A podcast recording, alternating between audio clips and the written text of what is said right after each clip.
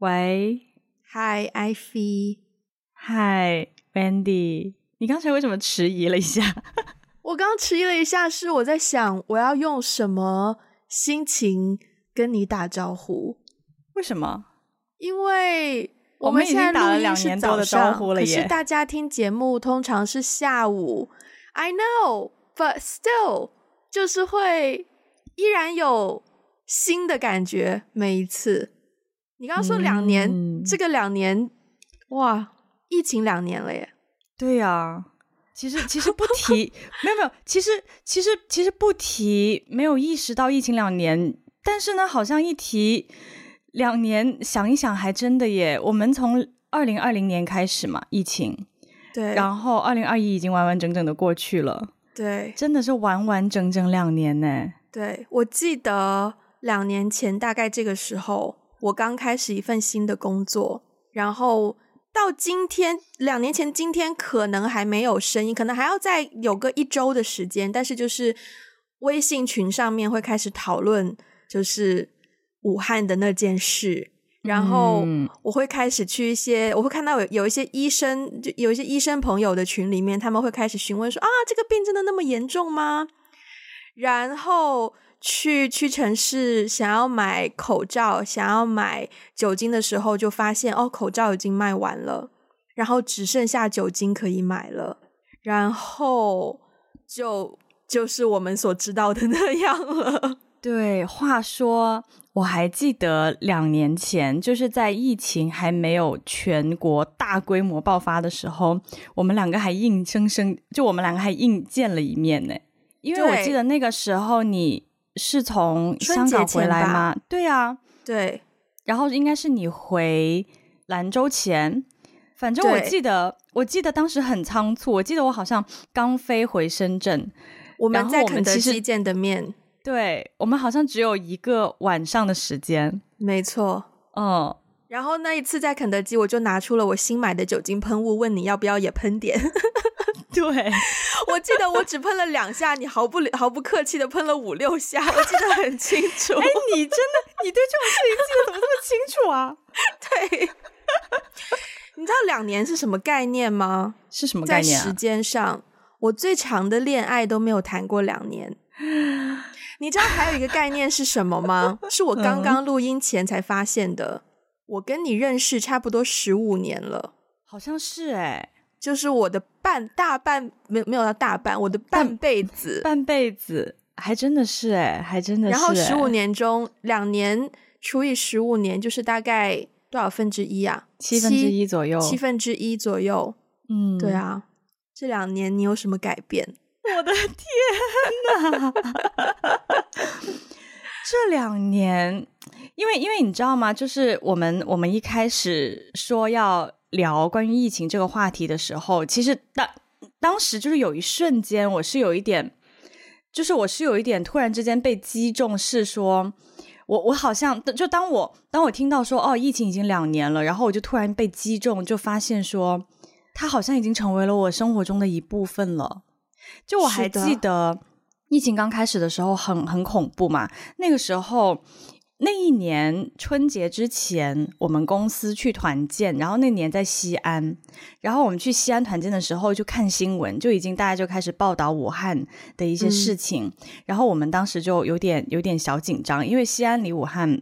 还还蛮近的嘛。然后后来那个时候，我其实就有一种隐隐约约的不安感，虽然当时只是在西安爆发，嗯、但我当时就已经觉得好像有一件很恐怖的事情要发生了。对，果不其然，回到深圳之后，他就开始全国性的爆发，然后就开始封城，然后我们就开始在家就是办公，也不已经不是办公了，那个时候都不知道什么时候有要返工 啊，对，就刚开始真的很恐怖，就每每每个人天天都在家里。对，然后我记得那个时候我还在想，疫情什么时候结束？那个时候我还有一丝希望，就是说。疫情可能会有结束的一天，是。但是我们前几天提到疫情两周年的时候，我突然发现，我现在的心境已经已经是那种，哦，疫情不会有结束的一天了，我们要跟它共存。我现在已经完全是这种心态了。嗯，我觉得我的心态变成一个我没有任何期待了哦，oh. 就是我不会再对外界或是政策上的东西有任何期待，就只能说 I I feels like I found my way，就是我不会再管外界的东西，嗯、我的注意力好像更加集中在我个人的内心的部分。嗯嗯，我觉得我心境上的那个转变呢是。呃，是跟是跟通关有关的。我说的通关不是说深圳、香港的那个通关，嗯、而是就是、嗯、呃，比如说办签证。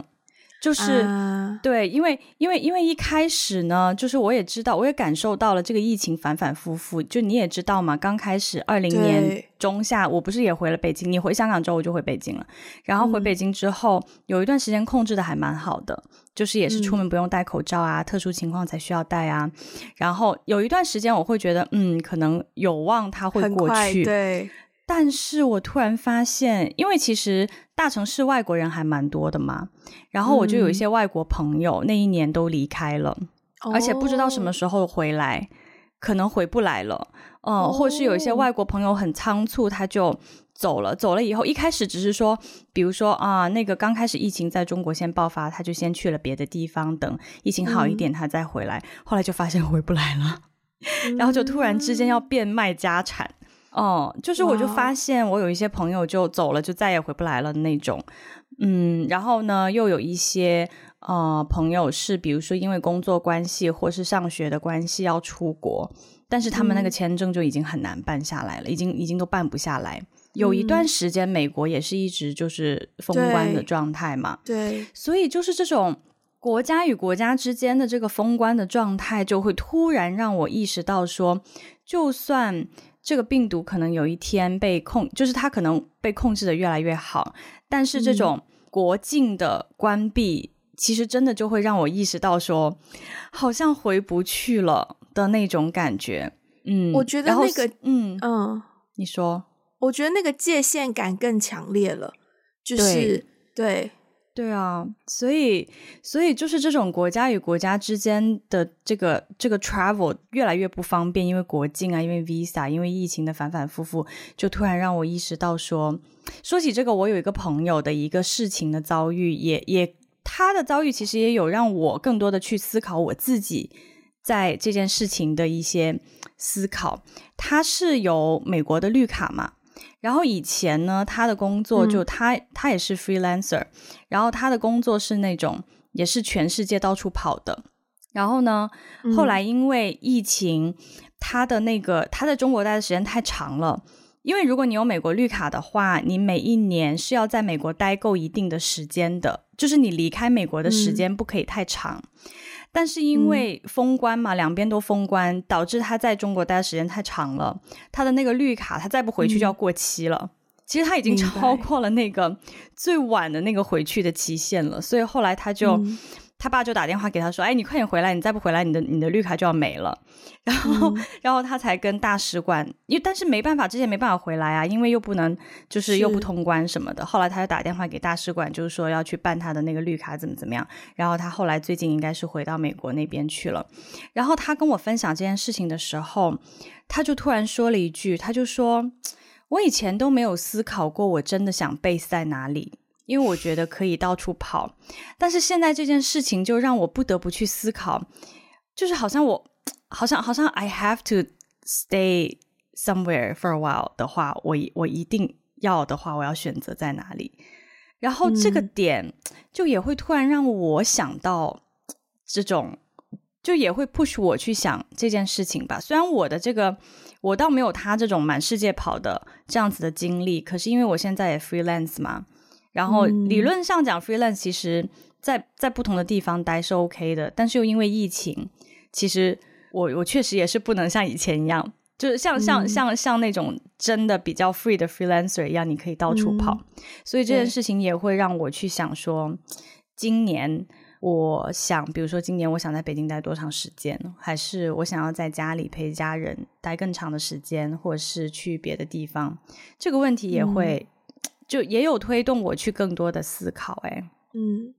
我觉得疫情期间我的一个最大的改变是我变得更 settle 了，就是哦，对，因为很，我觉得是我不知道是因为疫情，还是刚刚好，就是这个时间段是我要做一个改变的时候。因为比如说，嗯，我觉得也很巧的是，疫情爆发之前，我刚刚开始就是去关注我的抑郁症的事情，然后才开始吃药治疗，没多久就开始封关。我那时候就回不去香港看医生嘛，然后就一个人在家里面去消化自己的感受，去想方设法的让自己就是。对，而且那时候也是疫情开始之后，我首先是 work from home，然后我就很快也辞职。然后辞职之后那段时间，其实我觉得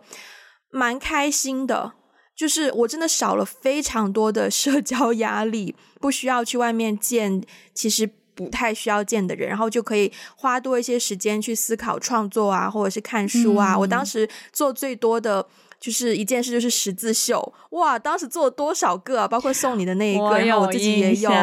对，然后也有送别的朋友，然后就是对动物森友会，But yeah，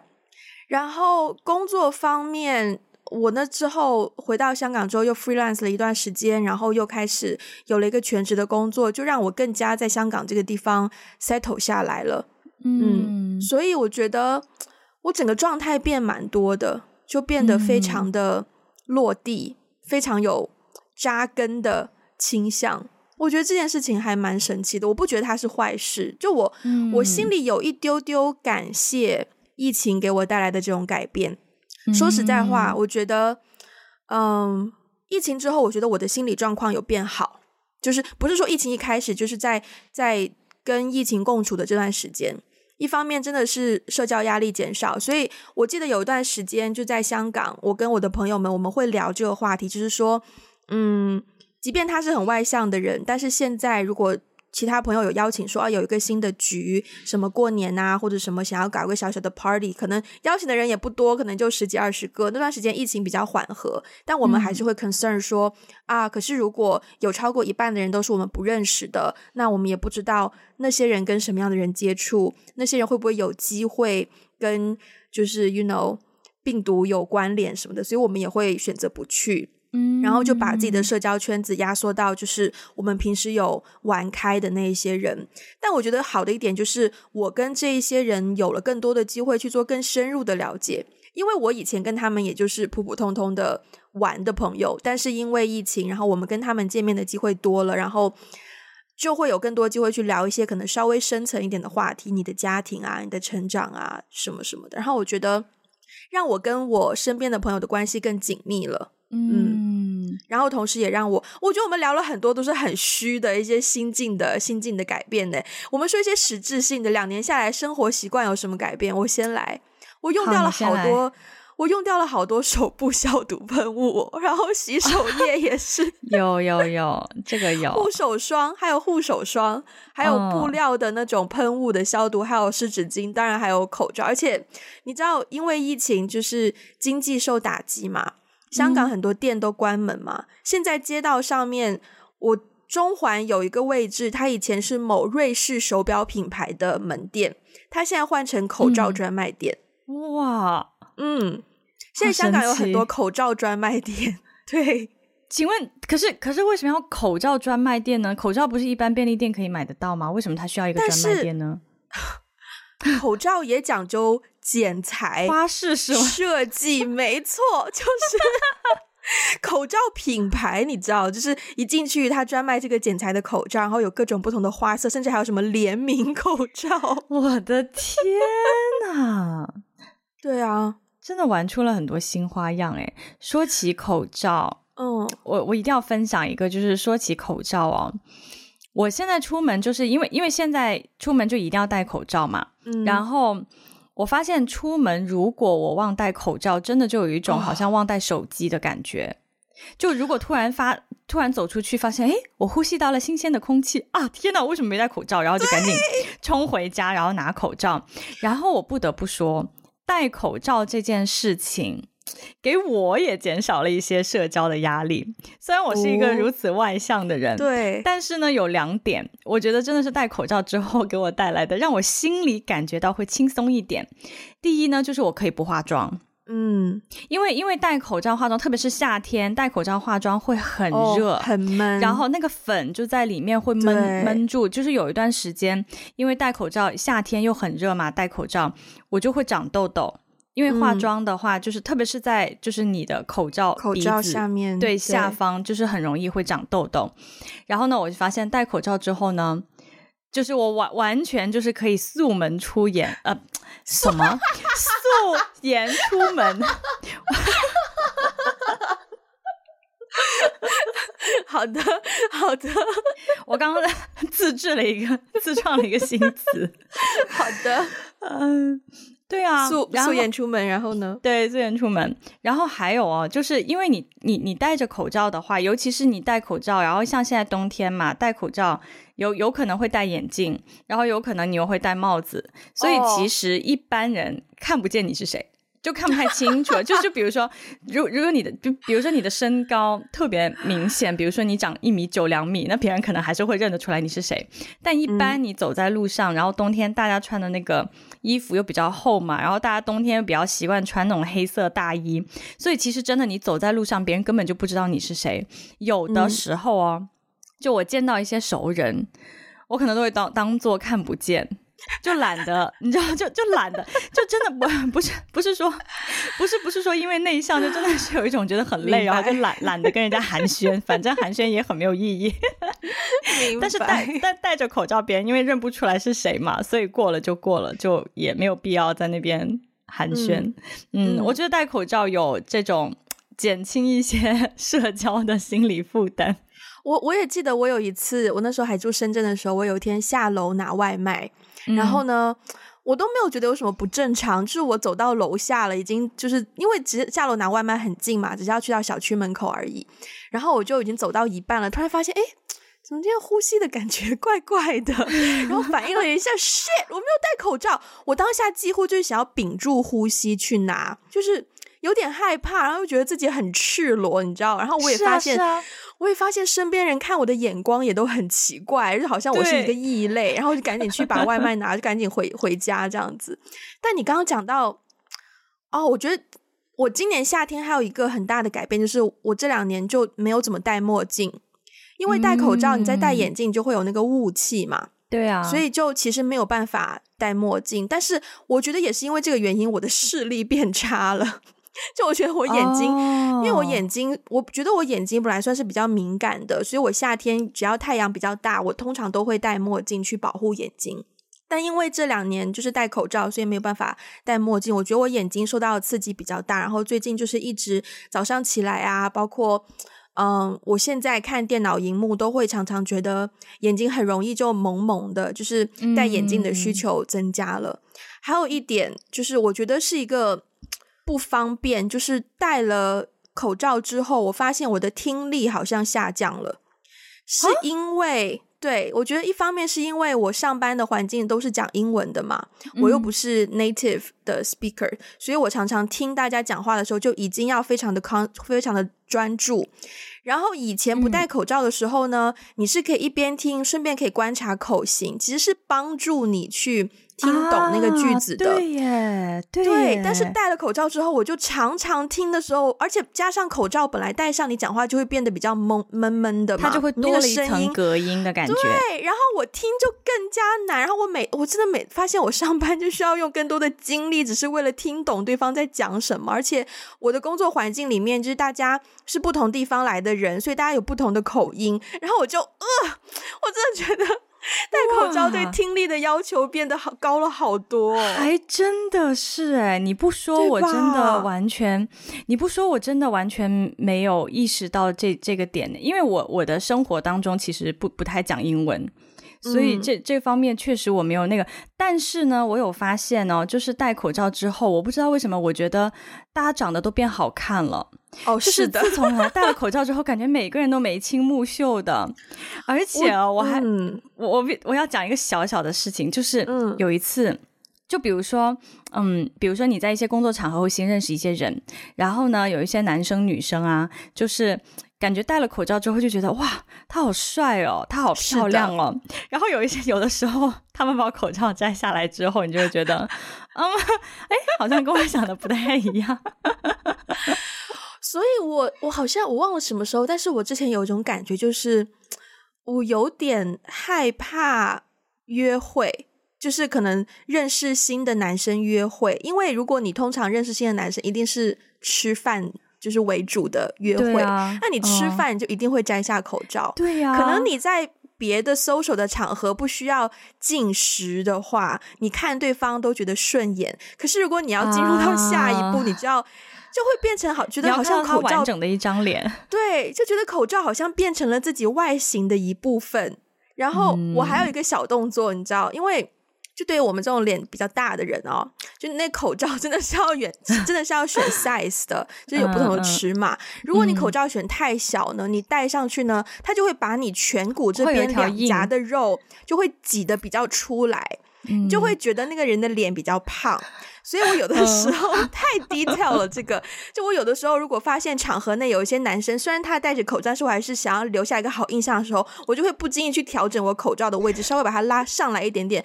不要让那个肉被挤出来，稍微把它罩起来，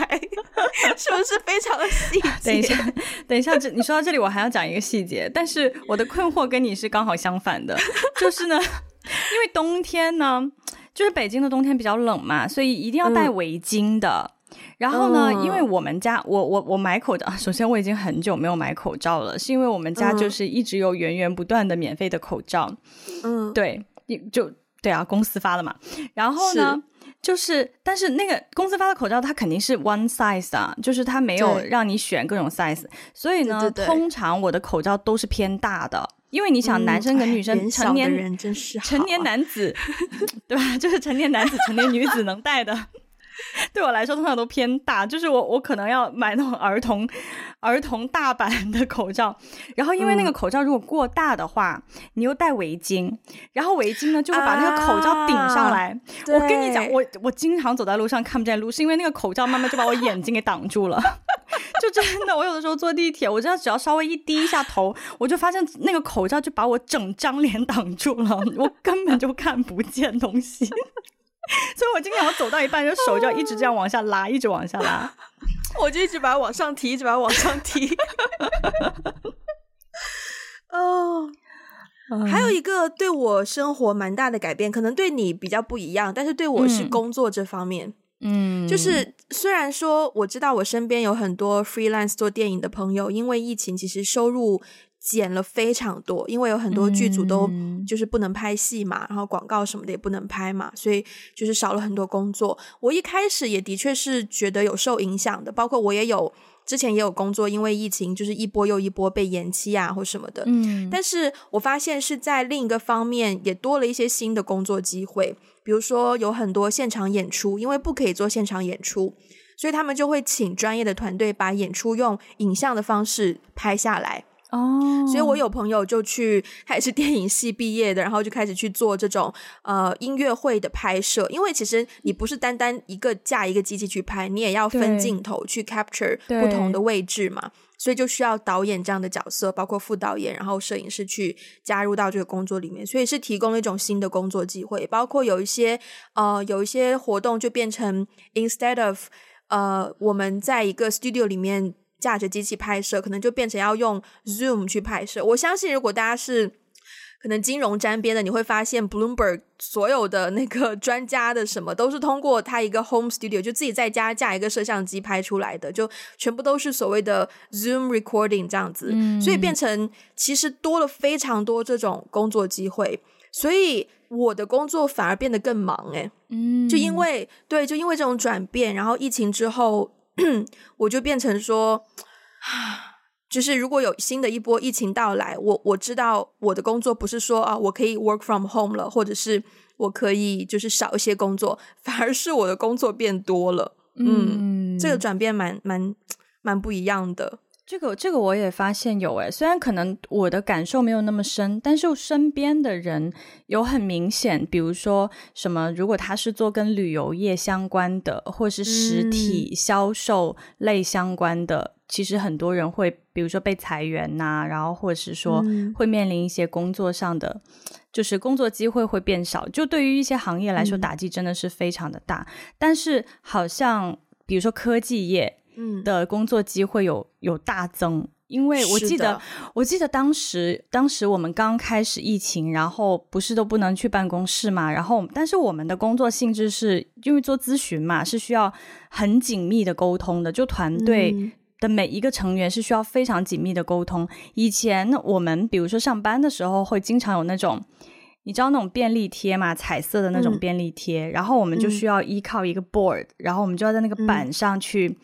就是就是要做很多 ideation，对对、嗯、brainstorming 什么的，那个东西要现场做啊。可是我们自从不能现场做之后，你知道我后来发现网上多了很多这种是的网络网上帮你怎么做，是的，就是这种 ideation 的工具，我就发现多了很多这样的公司，要么就是提供了新的这样的产品，要么就突然多了一个这样这这样的公司专门提供这种服务 for 网网上办公。包括元宇宙，现在也就是在推这种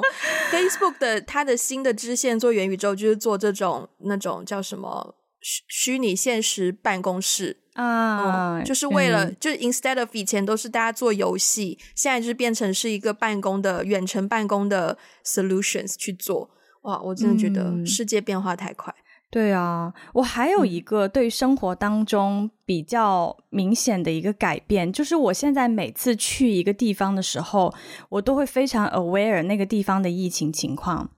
这个点呢，嗯、可能对对于你有的去旅游的人才这样吗？还是说？哎，但是但是我跟你讲，我觉得这中国大陆有一些，就是如果如果我们听众里面有不太了解的，就是我们这里有会有行程码嘛。嗯，然后行程码呢是这样的，就是一旦你去过的那个地方，比如说被定义为高风险区，你去过那个地方，你的行程码就会变红。嗯、然后呢，如果是中风险区，你的行程码会变黄。然后只有你去的、嗯、你的、你的、你的所有的轨迹都是完全是低风险的，就是说没有疫情发生的，你的行程码才是绿的。嗯，就是那个红黄绿这种东西，在心理上给你带来很大的压力的。因为有一次，Okay. 你知道吗？因为北京周边其实会有很多山，然后，嗯、然后呢，我们以前比如说周末啊，有一些朋友啊，我们几个人可能就会租一个车，可能会去露营，或者是去去山里找一个那种 Airbnb 住、嗯嗯、住几天，这都是很平常，就是大家周末经常会考虑做这种方式嘛。嗯、有一次，我们也是这样子想说啊，去北京周边租一个地方，然后然后大家一起 relax 一下，嗯、然后突然我们在去的路上，就有一个朋友说。他本来已经约好了，大家都已经约好了。然后有一个朋友就说：“对不起，我去不了了，我要退出了。”然后我们就说：“啊，为什么？因为我们发现我们去的那个地方，严格意义上讲，已经出了北京了，是河北。”哦哦。然后他的单位不让出北京的，就就国庆假期，他单位是不可以，不是就是也也不是说不可以，但是就是说，就是是那种，就比如说。呃，如果你要出京，你要向领导去 申请，然后 most likely 领导就会问你为什么要出京啊？又不是非要怎么怎么样怎么样，然后你就被劝退，所以基本上等同于不可以。嗯，但是如果他一旦去了那个地方，他再回来，他的行程码哦，他的行程码就会显示他去过河北，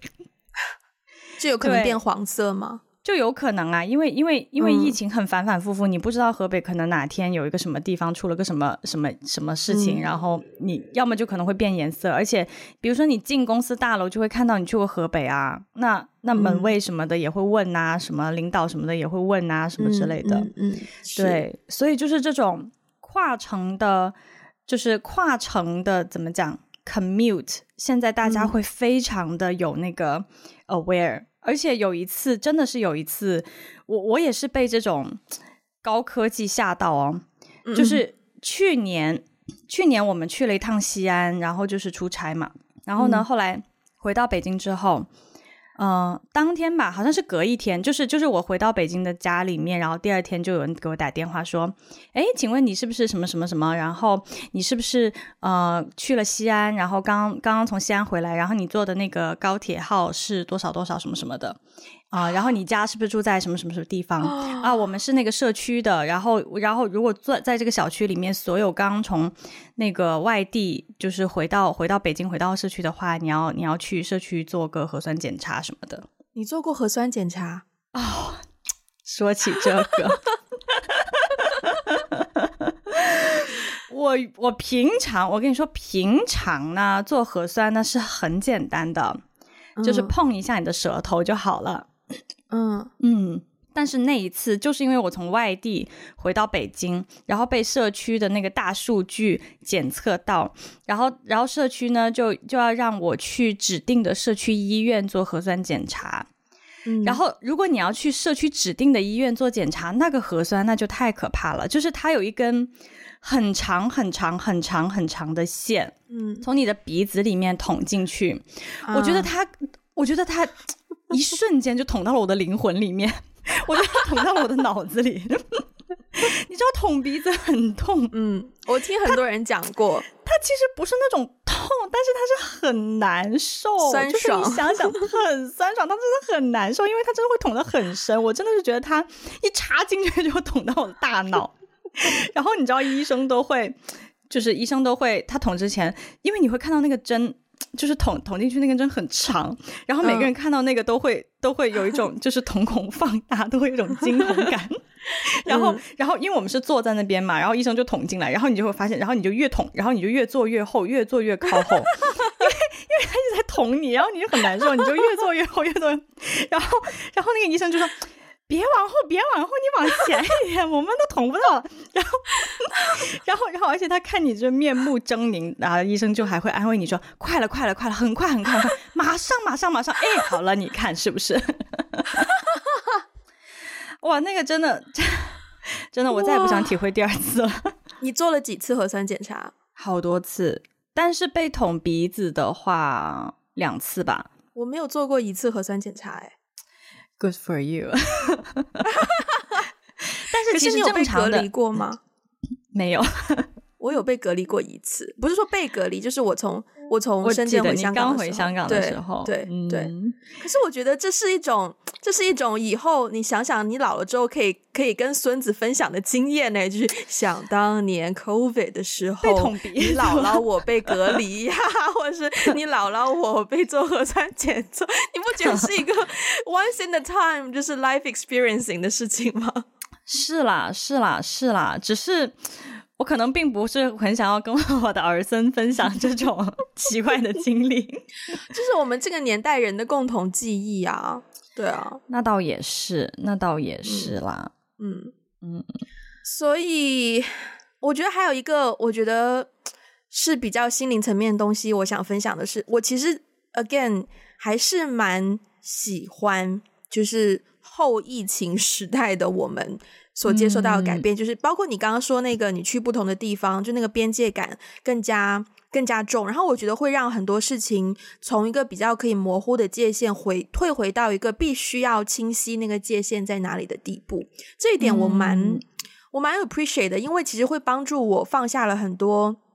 嗯以前想不清的东西。就因为很多东西 out of your control，、嗯、然后你你你你控制不了，包括说。疫情期间旅游这件事情，因为我身边也是有朋友，就是他们刚刚回到香港，而且就是刚刚赶在前几天，香港取消了所有从英国过来的航班，因为那个新的变种病毒。嗯、然后，所以我们我我就会去想说，嗯。的确是疫情有让旅游变得很困难，你需要克服的阻碍好像更多，你需要面对更多的风险，包括说是不是突然间要隔离啊，是不是突然间用航班被取消？可是即便是在这种情况之下，如果你去想说，嗯，如果某些事情发生，迫使你还是一定要去另一个地方的话，你会你会做吗？然后你就会重新去想说，哦，这当中的代价是什么？我愿不愿意付出这样子的代价？然后会帮助自己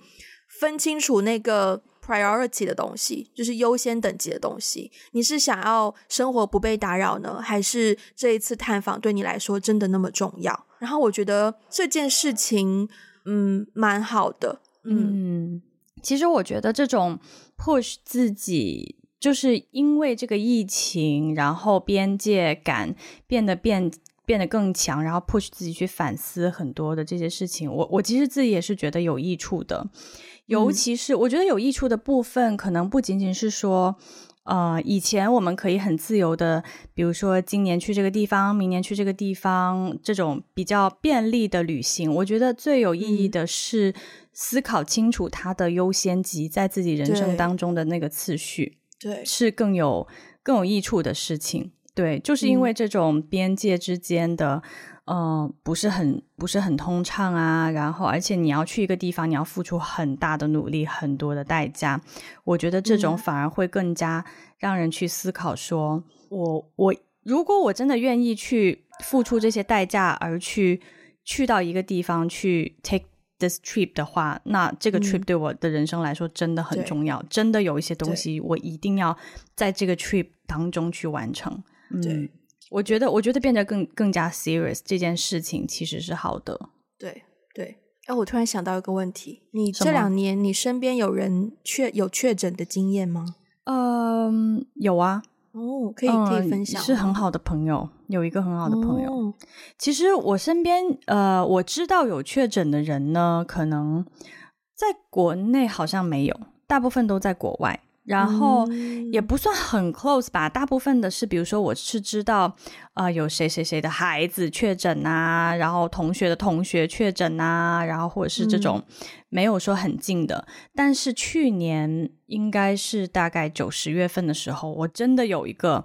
很、嗯、还蛮 close 的朋友，然后在国外，在东南亚，他在东南亚工作，然后在那边确诊。嗯、然后其实当时。我还蛮蛮震惊、蛮意外的，嗯、因为他是我第一个真的是比较 close 的一个朋友，嗯、然后说确诊，嗯、而且他是一个人在东南亚，哦、嗯，然后他其实所在的那个国家的各方面啊，卫生医疗条件都不是很好的，嗯、所以刚开始确诊的时候，他非常的，他非常的恐慌，然后而且他的他当时心理心理压力是很重的，他心理压力重的地方是觉得为什么我会中招？我只是下楼丢个垃圾而已，他们已经 work from home 很久了，他其实都没有怎么跟人接触，而且他是那种也比较小心的人，但是不知道为什么就就确诊了，诊了。然后他就跟我说，其实身体上是可以撑得过去的，还好啦，身体上其实在家好好休息就好了。当然会出现发烧啊、呕吐啊，然后你的味觉好像会消失啊，然后听力下降啊什么的。但是其实过几天一一两个礼拜，其实就没有事情了，就会就像你得了一个很严重的感冒一样，嗯，其实就会慢慢好。但是他的那个心理压力是说，为什么是我？然后我现在人又在国外，嗯、然后这边的医疗卫生条件又很差。如果我真的有什么事情，我都我又不能及时回国，嗯、回国又要被迫隔离，怎么怎么样的？其实他的是心理的那种压力，嗯、觉得很害怕，而且在国内的家人也很担心他。对对，然后所以所以那段时间他也是有一点点就是 depress，嗯，嗯，更多的是心理上面的压力，而且他因为他的工作又很忙，就是其实他承担的工作内容非常多，所以他确诊之后，等于是他也完全工作不了，好像就有一种也会有一种危机感吧，嗯、就是我的工作会被替代吗？或是。嗯，我要怎么跟我的领导交代啊，什么之类的？领导也会问说：“哎，你有没有去什么地方啊？为不然的话，你为什么会确诊？”嗯、对，嗯、其实是那个心理压力比较大，倒不是说真真正说身体上有有多么的严重。嗯那他现在已经康复了，对，他现在已经完全康复了。其实好像，嗯、呃，就是医生会给他开药，然后让他在家就是休息，然后让他不要工作啊，嗯、每天就放轻松啊，休息一下就好了。所以他其实很快就好了，嗯、他大概两个多星期之后吧，他的症状基本上就消失了。嗯嗯，然后休息一阵，现在他现在也回国了嘛，所以其实基本上完全就是没有事情了。啊那他是不是就等于身体里已经有抗体了？感觉应该是吧，理论上，理论上应该是吧。嗯，对啊，嗯嗯，OK，你呢？啊，我我之前也有，我之前有遇到过有，但是不是跟我最亲近的，对，是我最好的朋友，其实是我认识啦，是我们一个圈子的人，只是那个时候疫情刚刚开始，不算很久。然后我跟那个圈子的朋友没有说那么的熟络。可是就是，嗯，知道他们有两个朋友确诊，就是他们是一对情侣。然后呢，很快也知道他们去，当时香港有方舱医院嘛，然后他们就安排住进去方舱医院里面单独。所谓治疗，其实好像听上去也没有说特别的治疗，就只是你单独 isolate 住在那边，然后、嗯、呃固定的去检查你的身体有没有抗体产生啊什么的。然后，但是那段时间是的确大家会变得比较小心，包括可能跟他们接触过的人、接触过的人在见我们的时候都会特别小心，嗯、因为我记得有一次是。我们在朋友家，然后呃，有人要过来送一点东西，就是他送过来的时候，他就把东西留在门口的鞋柜，他也没有进门。然后他敲了门，我们开了门之后，他马上退后三步，然后跟我们说：“哦，因为他前两天有接触过跟谁接触过的人，就不是直接接触，而是间接接触。嗯”他说他还是小心一点为妙，所以就把东西留在这里，他就先走了这样子。然后我。嗯对，我那个时候是真的觉得，哦，this is really a new normal，就是对大家对于很多东西变得变得非常的谨慎，以及对非常很多东西变得很明确，对，就不会那么模模糊糊的。对对，哎，你刚刚说这个例子，我也想到一个类似的例子。那那次我真的是有一点点，嗯、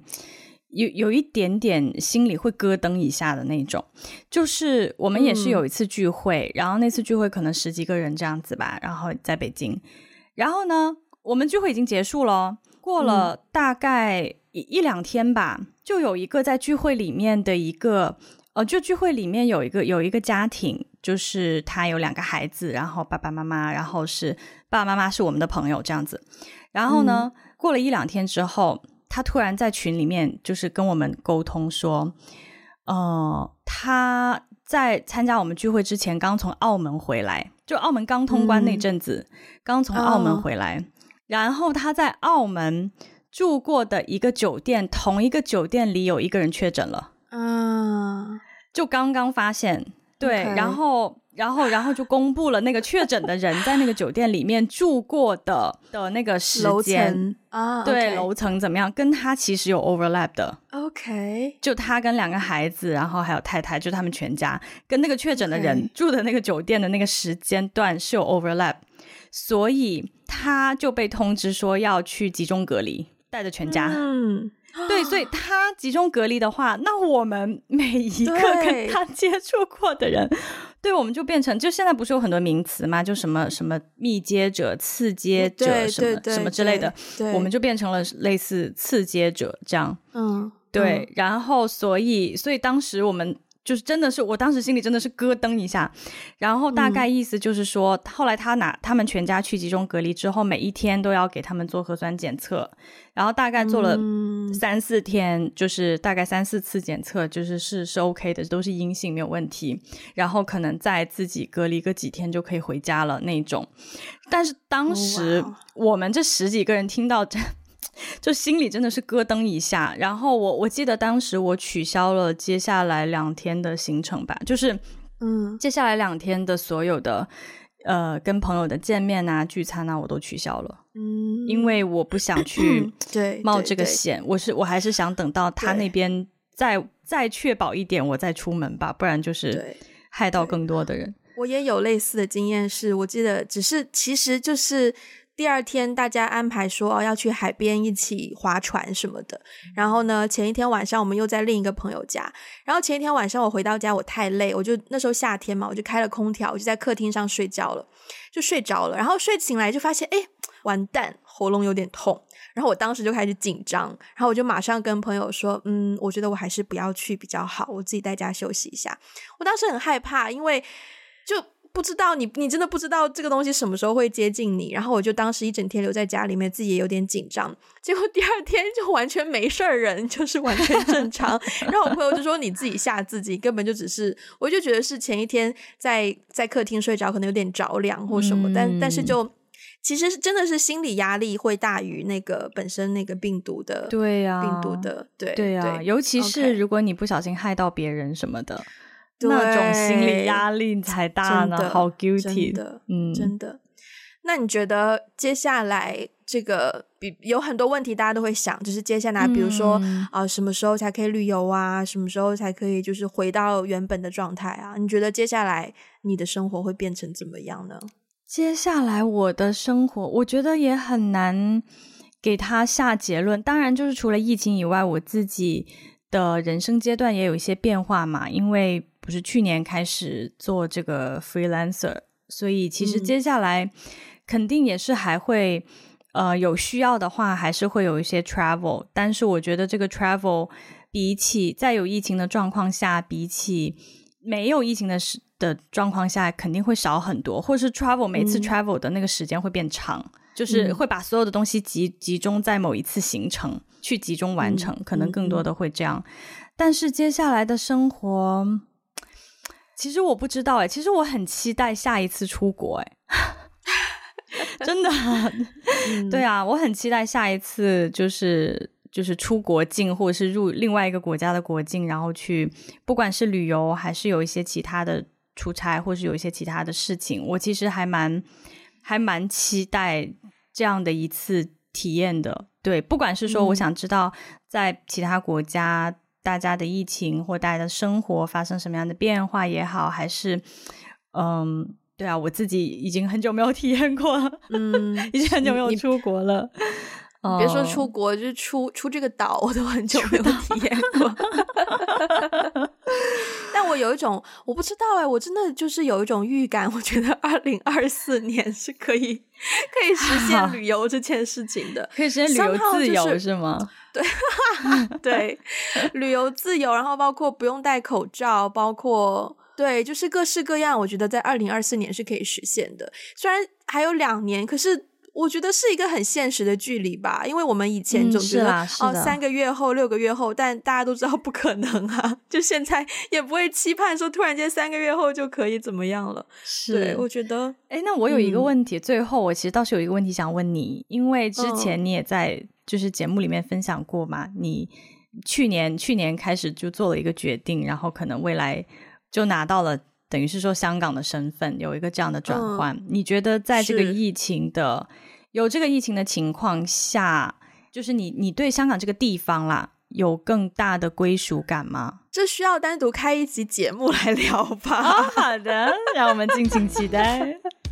好，那我们今天时间就到这边。然后，如果大家喜欢我们的节目，欢迎分享给你身边的人。现在大家可以通过微信公众号打个电话给你，或者是微博还有 Instagram 找到我们。如果要加入听众群的话呢，也可以先去微信公众号，我们会告诉你，啊，就是我们有一个接线员的微信号，大家可以先。他就可以把你拉入我们的听众群。现在好像变得比较复杂，但是没有办法，规模变比较大，就是 you know 有一些对。然后如果需要中文的 transcript，可以去 Patreon，还有爱发电，呃，也欢迎去 Apple Podcast 给我们一个五星的评分，留下你的评论。那我们今天就到这边啦，大家下次再见，拜拜，拜拜。